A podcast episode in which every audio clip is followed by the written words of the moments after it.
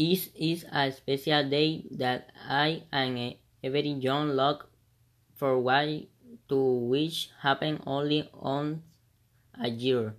On that day all the boys, girls and seventeen adults have a super happy time because they had what they wanted most and what they most wanted to be happy. Also they is very special for the persons to whom they are going to celebrate the day because it's a day to enjoy with friends and family. That day I'm talking about a birthday. Birthday is very special for me because that day I really enjoy with my family and also like to open the gift they give me that they share them with the, my friends and family.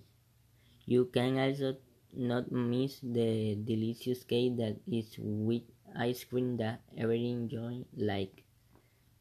The day is also special because you are celebrating another year of life and happiness or sadness, depending on the person. It is also a memory that you will have for a lifetime and when you grow up you will miss it because every day can be fulfilled, but they will not always be the same as other some will enjoy them more than others. It does no matter if you spend the day happy or sad, your birthday must be special. Even so you had all the enjoy either alone or in company.